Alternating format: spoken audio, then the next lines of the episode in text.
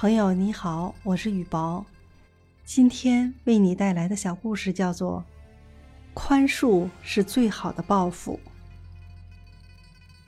春秋时期，魏国与楚国相邻，两国交界的地方，村民们都喜欢种瓜。不巧这年春天，天气比较干旱，由于缺水，瓜苗长得很慢。魏国的一些村民担心这样旱下去会影响收成，就每天晚上到地里挑水浇瓜。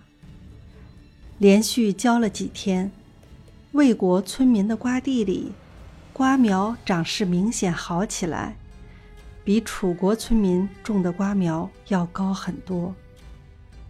楚国的村民一看到魏国村民种的瓜，长得又快又好，非常嫉妒。有些人晚间便偷偷潜到魏国村民的瓜地里去采瓜秧。当魏国人准备以牙还牙的时候，县令宋旧忙赶到众村民那里，对他们说：“我看你们最好不要去采他们的瓜地。”村民们气愤已极，哪里听得进去？纷纷嚷道：“难道我们怕他们不成？为什么让他们如此欺负我们？”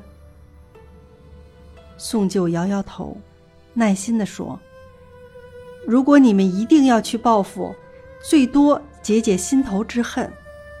可是以后呢，他们也不会善罢甘休。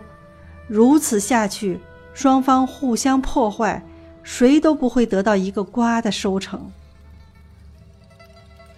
村民们觉得有道理，又问：“那我们该怎么办呢？”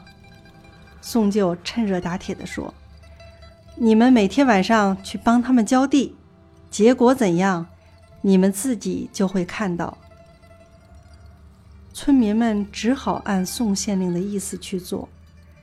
楚国的村民看到魏国村民不但不记恨，反倒天天帮他们浇地。惭愧的无地自容。这件事后来被楚国边境的县令知道了，便将此事上报楚王。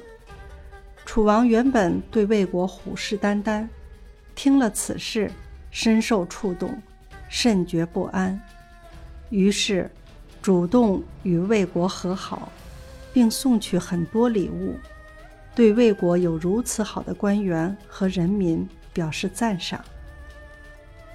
魏王见宋旧为两国的友好往来立了功，也下令重重的赏赐宋旧和他的辖内百姓。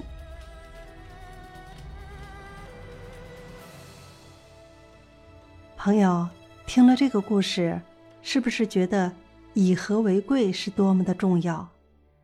宽容可以平息纷争，甚至。可以化解一场战争。